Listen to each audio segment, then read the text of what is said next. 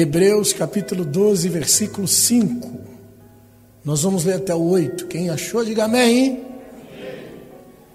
O tema da mensagem é: O açoite de Deus é amor. Amém? Repita comigo para gravar: O açoite de Deus é amor. Amém? Vamos lá. Versículo de número 5 diz assim: E já vos esquecestes da exortação que argumentava convosco como filhos? Filho meu, não despreze a correção do Senhor, não desmaie quando por ele for repreendido, porque o Senhor corrige o que? Ama, e não só corrige, mas o que? açoita a qualquer que o recebe como filho. Se suportais a correção, Deus vos trata como. Quando é que Deus vos trata como filho? Quando você suporta a. Então vou ler de novo. Se você suporta a correção, então Deus trata você como filho. Porque que filho há que o pai não corrija? Mas se estais sem disciplina, da qual todos são feitos participantes, sois então bastardos e não filhos. Amém? Até aí? Vamos orar. Espírito Santo, nós te damos liberdade nessa noite, Pai Obrigado por nos permitir uma vez mais estarmos na tua presença. Eu te agradeço por essas pessoas que estão aqui na igreja, te agradeço por cada um que está também assistindo pela internet, no YouTube. Senhor, que a tua palavra flua através da minha voz nessa noite, que não seja eu, mas que seja o seu espírito a falar, Senhor, aos corações nessa noite. Fique à vontade, Espírito Santo, trata-nos, exorta-nos, edifica-nos, consola-nos. Nós declaramos que você tem liberdade, Jesus. Você tem liberdade, Jesus. Fique à vontade, em nome de Jesus. Amém e amém. Pode se assentar, querido, em nome de Jesus. Glória a Deus. Amém, gente. Irmãos, eu costumo dizer o seguinte: desconfie de qualquer sermão que não tenha uma correção de Deus para você. Desconfie de qualquer mensagem que não confronte a sua vida, porque ela não é a palavra de Deus. Muita gente gosta de comprar aquela caixinha da promessa que vende é, nas lojas evangélicas. Naquela caixinha só tem promessa. Você puxa uma fitinha, só vai ter promessa lá. Mas a Bíblia Sagrada, ela é mais de exortação do que de promessa. Para você viver as promessas de Deus, você primeiro precisa passar pelo crivo das exortações de Deus para a sua vida. A promessa é a linha de chegada. A gente ainda está na linha de partida. Então a gente precisa ficar atento àquilo que Deus requer de nós, e isso vem acompanhado de correções. Eu também costumo dizer que aquele que começou a boa obra é fiel para terminar. E essa boa obra que Deus está falando que Ele é fiel para terminar, não são coisas. Essa boa obra que Deus começou e vai terminar é eu e você, irmão. Nós estamos na casa do oleiro e precisamos permanecer nesse lugar para ouvir a voz de Deus. Quando você quer ouvir a voz de Deus, você tem que descer a um lugar onde Deus pode quebrar e amassar e fazer de novo. É o que Jeremias 18 diz. Ele diz: desce a casa do oleiro, e lá te farei ouvir a minha palavra, porque quando o vaso se quebrar na mão do oleiro, ele fará dele outro vaso.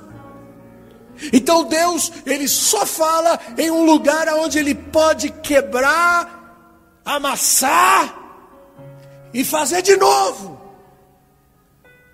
Se Deus não tem esse, se, se Deus é impedido por você de tratar a sua vida, pastor, eu posso impedir Deus de tratar a minha vida? Posso. Pode. A nossa resistência impede o tratamento de Deus. Por isso que a Bíblia diz: não desprezais o Espírito. Não extinguais o Espírito e não desprezai a profecia. Ele está dizendo: escute. A única pessoa que pode barrar Deus na sua vida é você mesmo. Mais ninguém. Porque Deus não é um intruso. A graça me oferece uma oportunidade. Eu digo que a graça de Deus é o mapa do tesouro. Deus dá para você e diz para você: olha, agora você vai ter que seguir as diretrizes para chegar lá. É decisão sua, o tesouro está aí. Tem um mapa. A pergunta é: o que você quer? Qual é a sua escolha? Nós temos liberdade de escolha. E precisamos fazer a escolha certa. O que vamos escolher durante a nossa trajetória de vida? Deus, como Pai, quer nos tratar para que tenhamos a melhor escolha. Deus quer dar entendimento, sabedoria, graça, produzir em você santificação, para que você esteja apto, preparado. Jesus vem buscar uma igreja santa.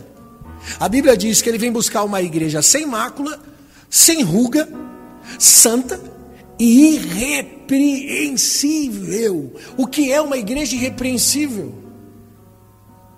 Perfeita, sem mácula, sem defeito.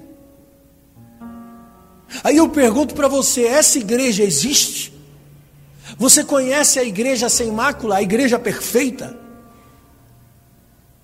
Essa igreja não existe ainda, mas ela está em fase de construção. Deus está preparando a sua igreja. Estamos debaixo de uma profecia.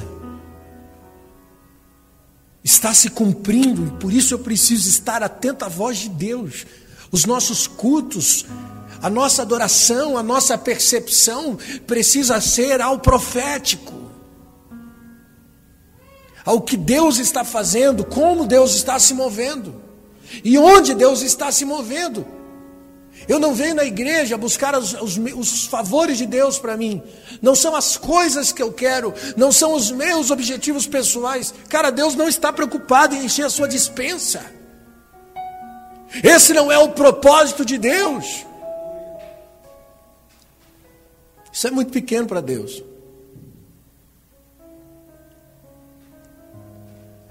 A dedicação de Deus é que você cresça. Cresça na graça e cresça no conhecimento. E a única forma de você crescer na graça e crescer no conhecimento de Deus é vivendo as suas correções. Nós precisamos das correções de Deus. Precisamos do tratamento de Deus. Se não tem disciplina, tem alguma coisa errada. Quero falar um pouco sobre isso hoje. E para que vocês entendam isso,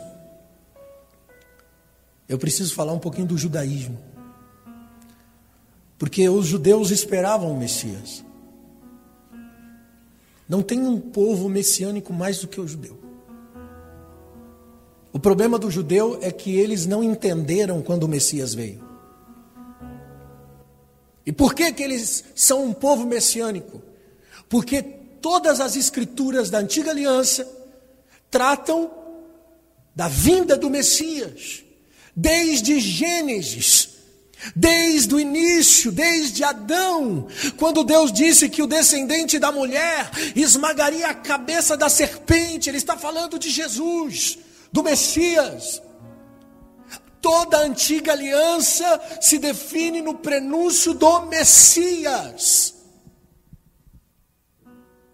A Bíblia diz que o descendente de Abraão haveria de abençoar todas as famílias da terra. É um prenúncio do Messias. A Bíblia diz que o descendente de Judá iria governar as nações. Isso é um prenúncio do Messias.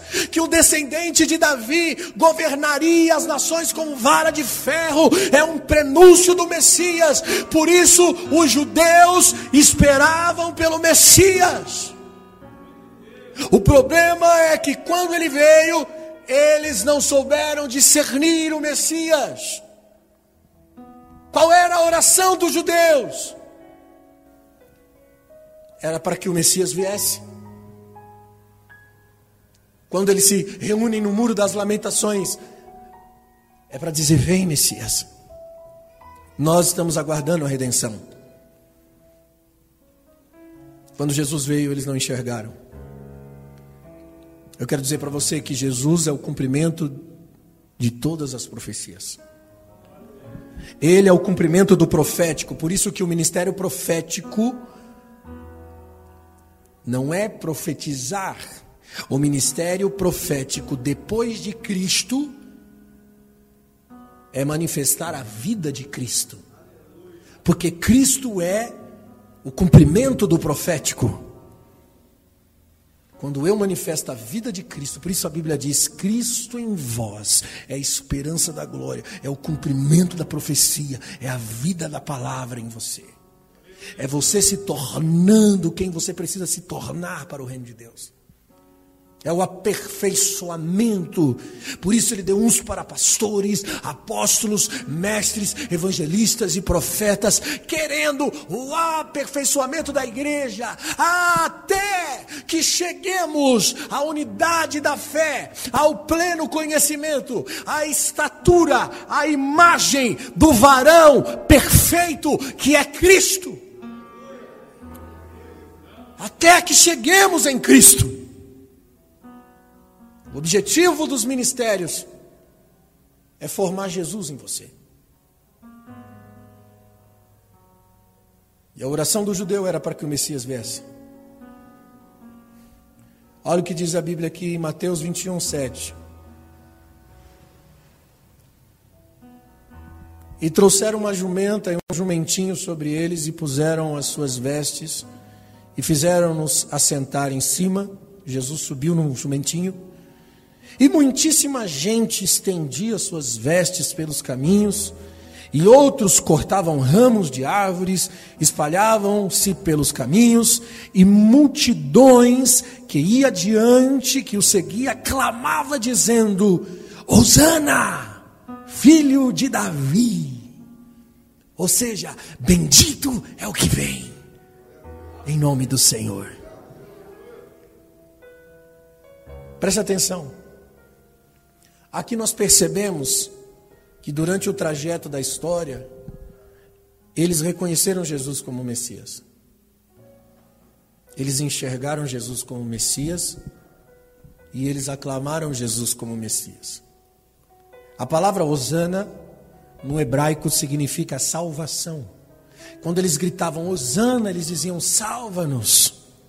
Quando eles gritavam filho de Davi, ele estava chamando Jesus de Messias, porque o Messias, segundo as profecias, ele viria da descendência de Davi. Então eles estavam clamando: salva-nos, Messias, salva-nos, Messias. Existia aqui uma aclamação dos judeus a Cristo como o Messias.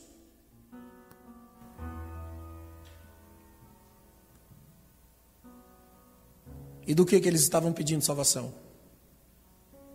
Quando eles gritavam: Osana, salva-nos. Do que eles queriam ser salvos? Os judeus queriam ser salvos do Império Romano. E a minha pergunta para você pensar: eles estavam certos? Sim ou não? Quem acha que sim? Um irmão só? Quem acha que não? Tem gente que está em dúvida. Vamos analisar uma partícula das Escrituras para saber se eles estavam certos. Salmo 96, versículo 13. Isso aqui é uma profecia que fala do Messias, que diz assim: Ante a face do Senhor ele vem, porque ele vem para julgar a terra, ele julgará o mundo com justiça e o seu povo com verdade. Salmo 97, do versículo 1 ao 3: O Senhor reina, regozije-se a terra, alegrem-se as ilhas porque nuvem de escuridão estão ao redor dele, justiça e juízo são a base do seu trono. Um fogo vem adiante dele, brasas vivas abrasará os seus inimigos ao seu redor. Olha o versículo 6: os céus anunciam a sua justiça, e todos os povos veem a sua glória. Vou repetir a pergunta. Quando os judeus aqui receberam Jesus entrando em Jerusalém, com muita festa, gritando: Hosana, filho de Davi, Hosana.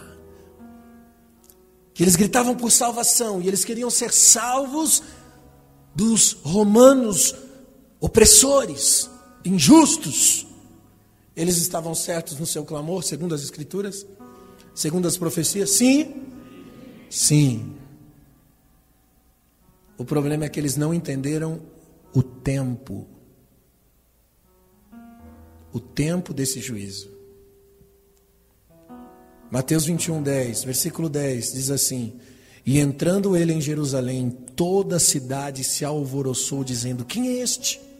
E a multidão dizia: Este é Jesus, o profeta de Nazaré da Galileia. E essa expressão aqui, dizendo que Jesus é o profeta, porque profeta também se refere ao Messias. Porque Moisés, quando profetizou a vinda do Messias, Moisés disse que Deus levantaria um profeta semelhante a ele. Então, também nas profecias, e principalmente na profecia messiânica de Moisés, ele conota o Messias como um profeta. Versículo 12. E entrou Jesus no templo de Deus e expulsou todos. Olha o que aconteceu, presta atenção. Jesus foi aclamado, estava tendo uma adoração, um culto poderoso, um avivamento, ele estava sendo reconhecido como deveria, como Messias, e de repente ele entra no templo e ele expulsa aqueles que vendiam e aqueles que compravam no templo, ele derruba as mesas dos cambistas e as cadeiras dos que vendiam pombas. Em uma outra versão, se não me engano, em Lucas, ele faz um chicote, um açoite e ele expulsa do templo. A Bíblia diz que ele diz no versículo 13: está escrito: a minha casa será chamada casa de oração, mas vocês as transformaram em um covil de ladrões e foram ter com ele no templo cegos, coxos, e ele curou. E vendo então os principais dos sacerdotes e escribas se maravilharam daquilo que ele fazia, e os meninos clamando no templo dizia de novo: Hosana, filho de Davi! E eles se indignaram e disseram: Ouves o que esses homens dizem? Jesus lhes disse: Sim. Por que, que os, os escribas se indignaram? Porque a aclamação, Osana, filho de Davi, era uma aclamação ao Messias. E ele indaga Jesus dizendo: Você viu o que eles dizem? Jesus disse: Sim. Nunca lestes que pela boca dos meninos, as criancinhas de peito, tiraste o perfeito louvor? Aleluia. Presta atenção, por que, que eu cheguei aqui? Eu comecei falando de correção, li um texto para falar de correção, depois eu dei uma volta de 360 graus para falar do Messias e da vinda de Jesus para chegar aqui, para mostrar para você que esses textos explicam o que nós estamos vivendo nesses dias. Quantas pessoas estão se perguntando hoje: por que o caos? Por que, que Deus permitiu isso? Por que, que estamos vivendo isso? A resposta é: justiça e juízo é a base do trono de Deus. Muitos pensam que Jesus vem para dar conforto e tranquilidade, e é o que muita gente está pregando por aí, inclusive barganhando a sua oferta, né? que você vai ser imune se você fizer um voto. Que nada vai te acontecer. Se você não tem disciplina, filho, é bastardo. Muito pelo contrário. A prioridade de Deus é tratar a igreja. Quem é a igreja? São aqueles que têm uma consciência da verdade. A igreja não é a parede. A igreja não é o templo. O templo fecha, mas a igreja não fecha, porque a igreja somos nós. A igreja é a consciência da verdade. São aqueles que conhecem, conhecereis a verdade, e a verdade liberta. A prioridade de Deus é tratar a igreja. Ele vem para entrar no templo e virar a mesa dos cambistas. Ele vem para fazer o açoite, o chicote, para corrigir, porque o pai açoita o filho que ama. Ele só quer restaurar o templo e o sacerdócio.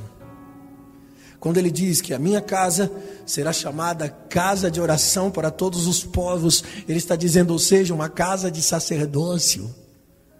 Porque quando a gente vai lá para a antiga aliança, quem é que falava diante de Deus? O sacerdote. Quem é que entrava no Santo dos Santos e falava com Deus? O sacerdote. Quando ele diz: A minha casa será chamada casa de oração para todos os povos, ele está dizendo: Ei, ei, Todos foram chamados para o sacerdócio, todos têm que entrar. O véu do templo se rasgou quando Cristo deu sua vida na cruz.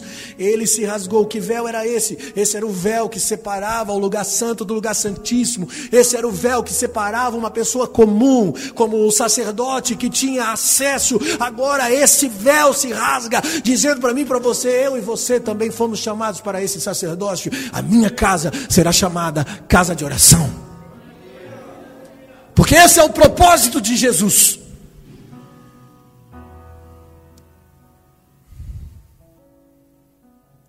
Preparar o seu povo para assistir diante de Deus.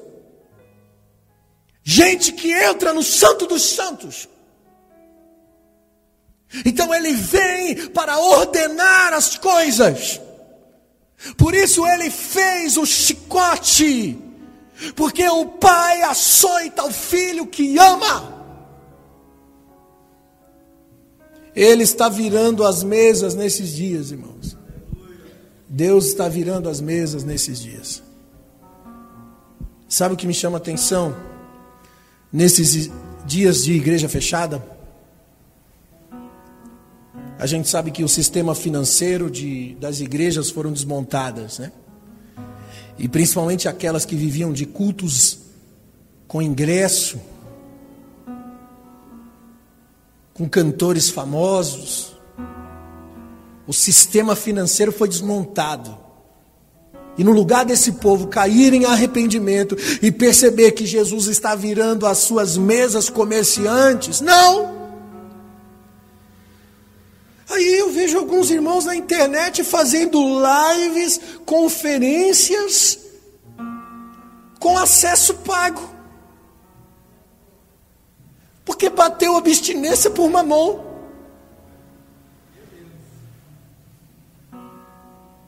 Sabe, o tratamento de Deus é com a igreja. E os únicos que podem entender o que está acontecendo nesses dias é a igreja, gente. A igreja é a única que tem a resposta, é a única que sabe exatamente o que está acontecendo. A gente sabe, tudo está escrito que nos últimos dias haveria fome, terremoto, haveria rumores de guerra, e nos últimos dias haveria pestes, doenças. Mas não é o fim, é o princípio das dores de algo que está nascendo. Como assim? O que é o princípio das dores? Uma mulher quando está grávida e ela entra em trabalho de parto, ela esse trabalho de parto às vezes pode durar mais de 24 horas. Ela começa a entrar em trabalho de parto num dia, ela pode ter o filho depois, no outro dia. Essas contrações que nós estamos vivendo é o sinal de que algo está para nascer. Nós estamos vivendo o princípio das dores, são sinais de algo que está para nascer. Está se cumprindo as escrituras. E eu vejo pastores orando para para a praga ir embora, dizer, em nome de Jesus que essa praga vai desaparecer. Irmão, como é que você ora para mandar algo que foi Deus que mandou?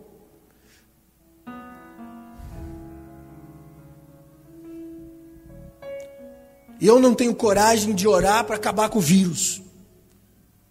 Porque eu sei que é cumprimento das escrituras. Seria a mesma coisa que eu dissesse: oh, Jesus, não cumpre a palavra, não. Em nome de Jesus, tira das escrituras Mateus 24 agora, pela fé. Não dá, gente. A minha oração é que a igreja caia em arrependimento.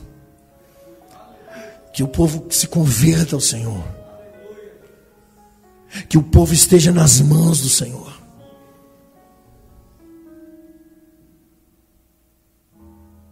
Quem disse que a morte é o fim? Está todo mundo assustado com a morte, mas a morte, a morte está nas mãos dele.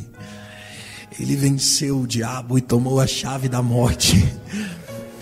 Jesus que comanda esse negócio, meu irmão. E se morrer com Cristo, vai para a glória, vai para a eternidade, isso é lucro. O problema é quem morre sem Cristo. A igreja entende isso. Nós podemos discernir os tempos. Jesus fere as nações de duas formas: açoites e ira. Eu vou traduzir com outras palavras: amor e juízo. O açoite é amor. O juízo é a ira.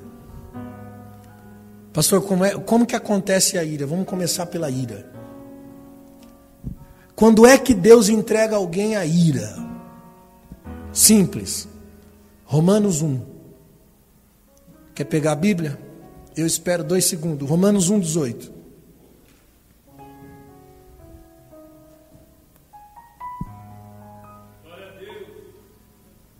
Aleluia. Primeiro capítulo de Romanos. Olha o versículo 18. Depois a gente vai pular para o 24. Escuta aí. Porque do céu se manifesta a ira de Deus sobre toda a impiedade e injustiça dos homens que detêm a verdade na injustiça. Pula para o 24, vamos direto ao assunto. 24. Por isso também Deus os entregou às concupiscência de seus corações, as imundícias, para desonrarem os seus corpos entre si. Pula para o 26, vamos direto ao assunto. Por isso, Deus os abandonou às paixões infames, porque até as suas mulheres mudaram o uso natural, do contrário à natureza, e semelhantemente também os homens deixaram o uso natural da mulher, inflamaram-se a sua sensualidade uns para com os outros, homem com homem, cometendo torpeza, recebendo sobre si mesmo recompensa. Versículo 18: E como todos não se importaram em ter o conhecimento de Deus, e assim Deus os entregou a um sentimento perverso para fazerem o que não convém. Quando é que a ira de Deus vem? A ira de Deus vem quando Deus entrega a pessoa a ela mesma.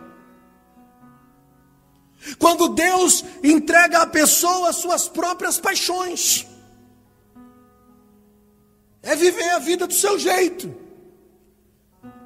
Eu vou dizer uma coisa para você: se você está vivendo a sua vida do seu jeito e não está acontecendo nada com você, irmão, cuidado. Eu faço o que eu quero, sou dono do meu nariz, é do meu jeito, tudo do meu jeito, e pronto, acabou, e eu estou vivendo feliz assim, estou feliz, não tem problema nenhum. Cuidado. Você pode estar entregue à ira. Se não existe açoite, se não existe correção, cuidado. É a ira de Deus.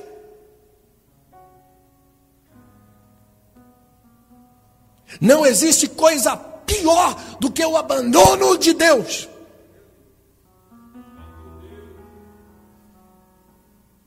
A gente pensa que Deus está quando nós estamos vivendo as nossas vontades, né? A gente diz assim, ai, agora eu estou vivendo os meus sonhos, Deus é fiel. Hum. Entende por que, que a gente bate tanto contra esse falso evangelho otimista? Cheio de promessas. Que diz aquilo que você quer ouvir. A Bíblia diz que os falsos profetas, eles dariam mel, aquilo que você gosta de ouvir. Por isso que nos últimos dias as pessoas teriam comichões nos ouvidos, porque elas não suportariam ouvir a santa doutrina da palavra de Deus, porque ela é exortação. Então essas mesmas pessoas procurariam mestres que ministrariam a elas aquilo que os seus corações gostam de ouvir. Por isso que o que bomba na internet é mensagem de autoajuda. O que tem viralização na internet é, é videozinho curto com autoajuda. sensacionalista. Porque é o que as pessoas gostam de ouvir. Movimenta a massa. Alimenta a natureza caída de alguém que quer satisfazer os seus desejos, os seus impulsos, os seus sentidos. O verdadeiro evangelho não, ele desconstrói você, ele desconstrói toda a sua vida, porque Deus ama, e quando Deus ama, Deus corrige. Se você está sem correção, meu filho, é bastardo. Cuidado. Agora, se você suporta a correção, a Bíblia diz que ele te trata como filho. Uau! Olha que interessante, irmãos. Quem lembra daquele episódio que Pedro, primeiro Pedro diz que Jesus é o, é o Cristo, né? Quem pensa que eu sou? Aí um diz, é o Elias, é um profeta. Aí Pedro levanta e diz, eu sei. Eu sei. Tu és o Cristo. E aí Jesus diz: Pedro, não foi carne nem sangue que te revelou, foi o Pai. Uau, Pedro! E eu vou dizer algo, algo para você, Pedro. Sobre essa pedra eu edificarei a minha igreja. Você é o cara, Pedro. Vou te usar na terra. Pedro enche o peito assim, fica todo. Hum, Jesus me elogiou, cara.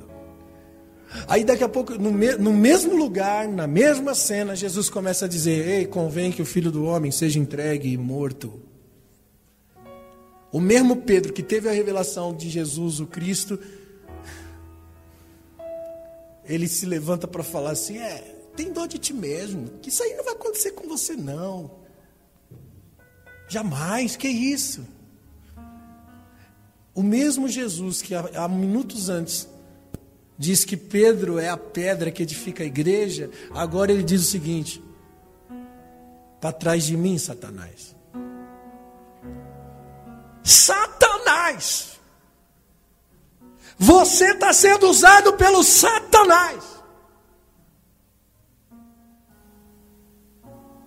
O que que Pedro faz? Ele abandona Jesus, diz: Magoei. Jesus me chamou de Satanás. Estou fora. Estou me desligando agora da igreja. Estou indo. Fui. É isso que ele faz? Cara, ele aguenta a correção, meu irmão. Jesus praticamente comete um insulto, chamando Pedro de, de, de Satanás. Mas o mesmo Pedro que deu bola fora, ele dá outra bola dentro e ele fica. ele permanece. Irmão, se você fala uma besteira aqui para o pastor Adelmo, o pastor Adelmo te chama de Satanás, o que, que você faz?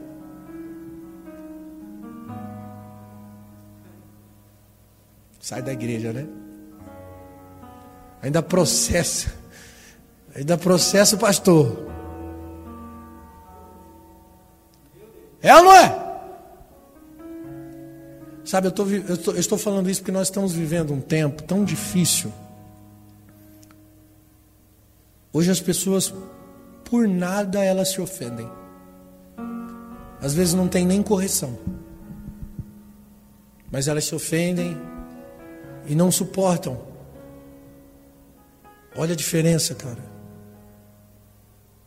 Pedro permanece. Porque ele entende que não existe a pior coisa do que o abandono de Deus. E quando ele recebe o açoite, ele diz: É meu pai. O filho é aquele que apanha do pai e ainda vai chorar no colo do pai. Esse é filho. Deus não ama quando está dando para você as coisas, ou quando você está vivendo as suas vontades. Não é nesse momento que Deus está com você. Não é quando aquilo que você chama de bênção está acontecendo na sua vida. Não é quando. Não, não. Deus está quando Ele tira de você. Não quando Ele dá para você o que você pensa que você precisa. Hum? Posso ouvir um amém? Me ajuda aí, gente. Essa liberdade que o homem procura é a sua pior cadeia. A gente projeta a vida, a gente sonha, a gente escreve os nossos desejos. E nós vamos para a igreja com eles escritos. Olha, quanto tempo eu vi na igreja, irmão, cresci na igreja. E em quanto tempo eu estive na igreja, em todo o tempo que eu estive na igreja, eu vi aquela cena. Escreve o seu pedido de oração no papel, bota aqui, nós vamos orar e Deus vai dar para você o que você quer. Vida inteira eu vi pessoas fazendo isso.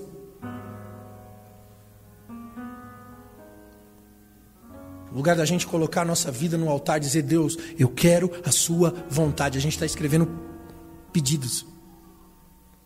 Passou, mas a Bíblia não diz pede, pede-me. E eu te darei boa medida, recalcada, sacudida. Davi não disse: Pede-me, e eu te darei as nações por herança. Deus não disse isso para Davi, pastor. Mas Deus, quando disse isso para Davi, ele sabia para quem estava falando isso. Ele disse isso para um homem que amava mais a Deus do que o trono. Ele disse isso para um homem que, que deixou tudo pela presença. Um homem que disse: Deus pode tirar tudo de mim, só não tira a sua presença. E esse negócio de boa medida, recalcada, sacudida e transbordada, deixa para o novo convertido. Você que está na presença de Deus, tem que viver a vontade soberana.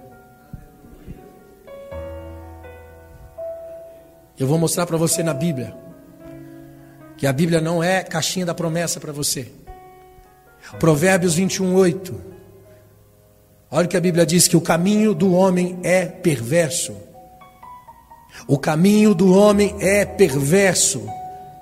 Porém, a obra do a, e essa obra do homem aos seus olhos parece reta.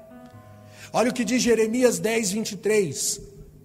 Eu sei, ó Senhor, que não é o homem o seu caminho, e nem do homem que caminha é dirigir os seus passos. Jeremias, Deus está falando através de Jeremias, dizendo aqui para mim, para você, que não foi dado ao homem dirigir os seus caminhos, não foi dado ao homem a autoridade para viver do seu jeito. A proposta original é viver para Deus. Porque dele, por ele e para ele são todas as coisas.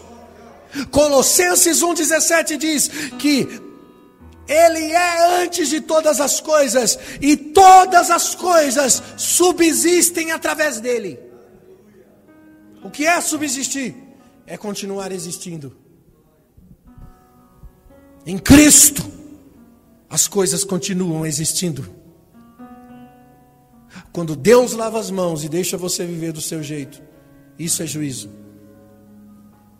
Isso é ira. Agora, Jesus, quando ele vira as mesas, com açoite, isso é amor. Olha o cenário, gente. Havia uma adoração. Havia um povo reconhecendo Jesus como Messias. Havia um avivamento acontecendo, meu irmão. Uma porta se abriu sempre que um avivamento vem. Se prepare que uma limpeza também vem. Porque o Senhor corrige o que ama. Ele açoita qualquer que o recebe como filho. E se está sem disciplina, você não é filho, você é bastardo. Hebreus 12, 9, ele continua dizendo assim no versículo 9: Tivemos nossos pais segundo a carne para nos corrigir, e nós os reverenciávamos. Não nos sujeitamos muito mais aos nossos pais dos espíritos para, para vivermos? Porque aqueles que, na verdade, por um pouco de tempo nos corrigiam, como para o nosso bem lhe parecia, mas este para conosco, para o nosso proveito, para sermos participantes da sua santidade. O autor de Hebreus está dizendo o seguinte: nós aceitávamos as correções dos nossos pais carnais, agora Deus está nos corrigindo para eu e você sermos participantes da santidade. Pegou? Por que, que Deus nos corrige? Para sermos participantes do quê? Da santidade. Sabe, Jesus está interferindo na igreja, no Brasil e no mundo. Tudo aquilo que nós estamos construindo para nós mesmos, Jesus vai derrubar vai virar as mesas de tudo aquilo que nós estamos construindo para nós mesmos. Ele vai provocar, ele está provocando uma crise na nossa estrutura. Ele vai ferir o nosso sistema religioso.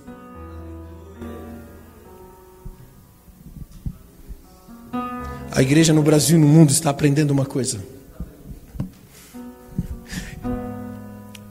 Que se Jesus quiser, Ele fecha as estruturas e só permanece o que é a igreja. Ele fecha o templo, mas a igreja permanece. E aí a gente vai saber o que é igreja e o que é só templo. Lâmpada vazia. Ele está no controle, gente.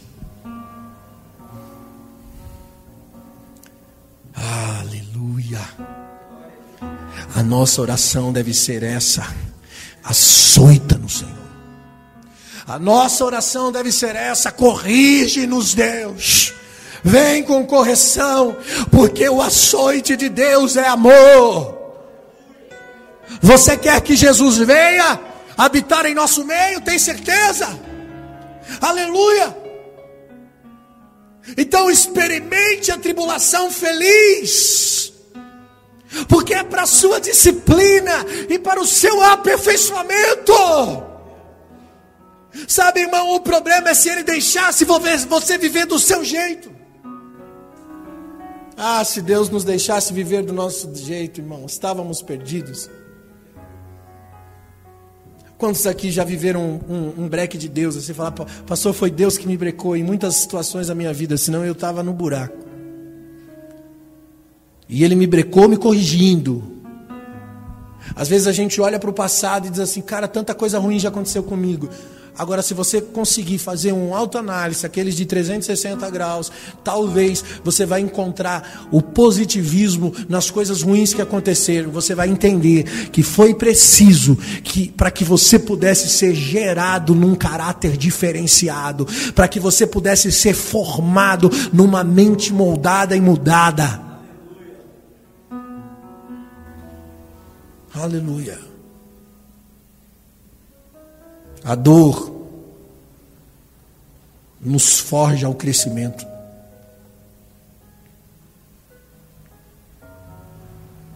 Experimente feliz a tribulação. Confie em Deus.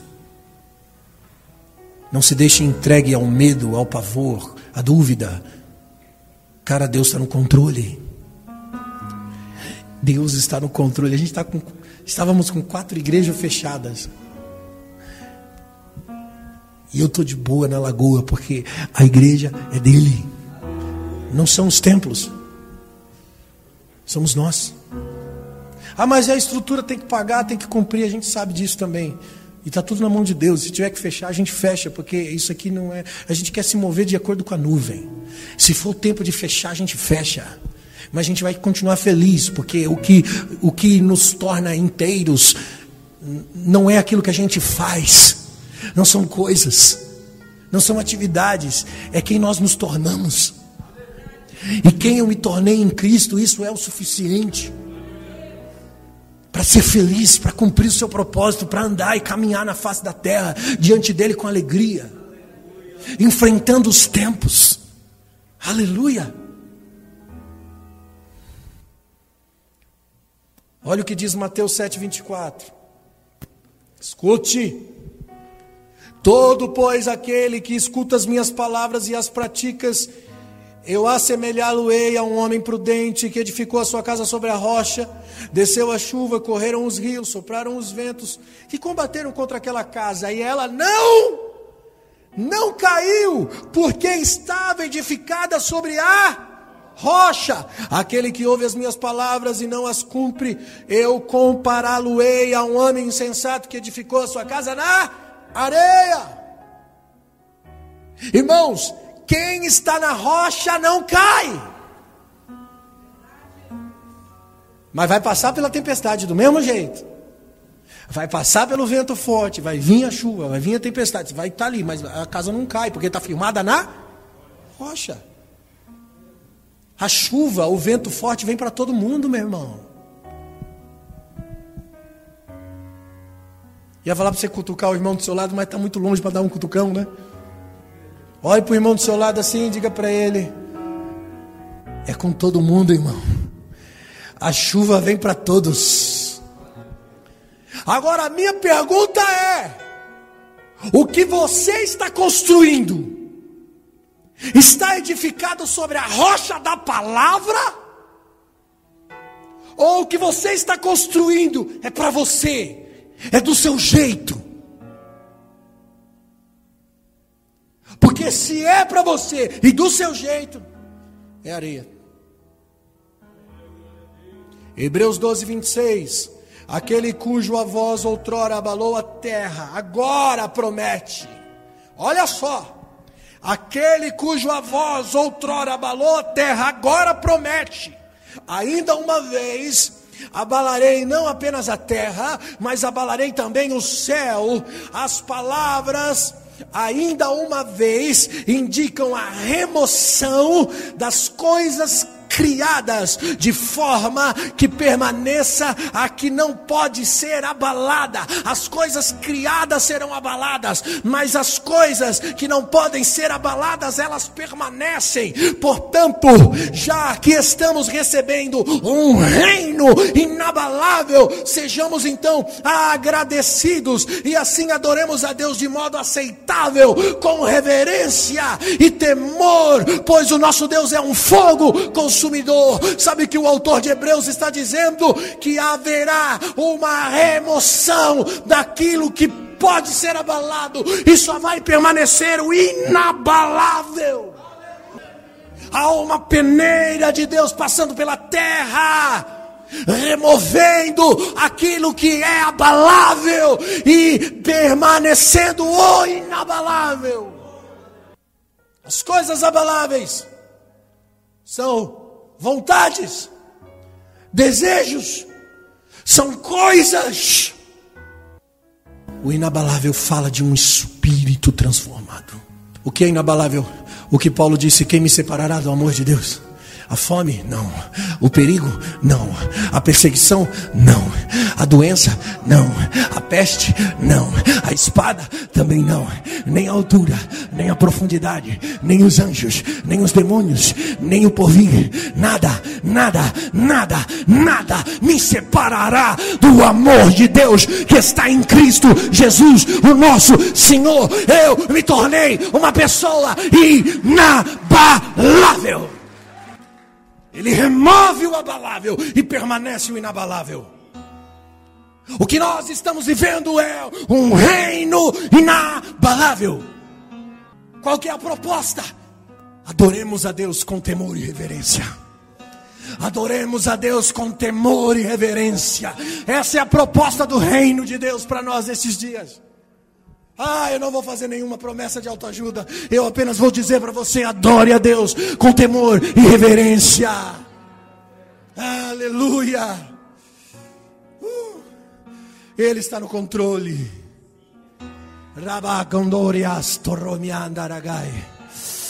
Clamastoria machandari candoromashe.